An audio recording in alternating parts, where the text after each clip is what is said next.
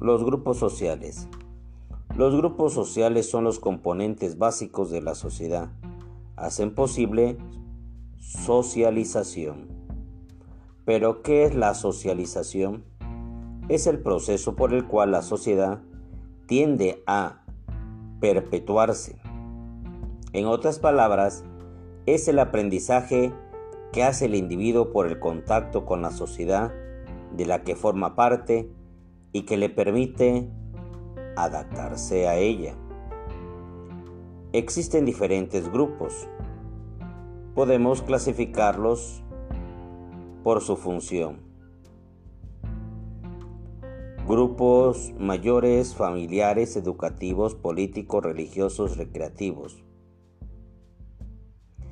Y dentro de estos existen los grupos primarios.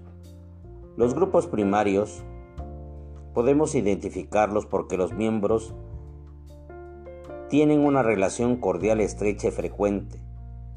Comprende la familia y amigos. Grupos secundarios. Las relaciones son menos estrechas y más formales, reguladas por estatutos o reglamentos. Se denominan asociaciones, grupos sociales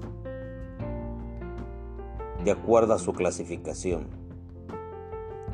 Por su variedad y complejidad, admiten varias clasificaciones.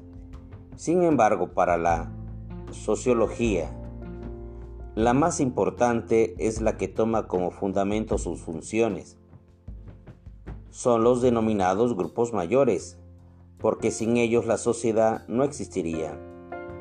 Veamos cuáles son. Grupo familiar lo integran personas unidas por lazos de sangre, padres, hijos, hermanos. En algunas sociedades, el concepto de familia se extiende a todos los parientes. Su función es la satisfacción de necesidades básicas familiares en diversos aspectos.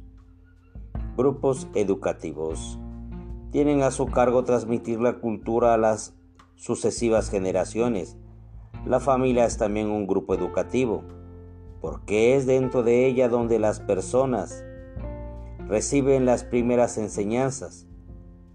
Lo conforman la escuela, colegios y demás instituciones encargadas de educación en general. Grupos económicos producen y distribuyen los bienes materiales y los servicios necesarios para la subsistencia alimentos, vestidos, medicina, transportes. Grupos políticos.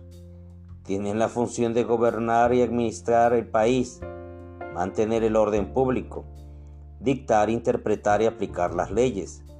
Se incluyen en este grupo los partidos políticos, grupos religiosos. Lo integran personas con creencias comunes y el mismo comportamiento religioso. Grupos recreativos. Su función es la recreación o descanso de las personas. Ejemplo, las asociaciones deportivas.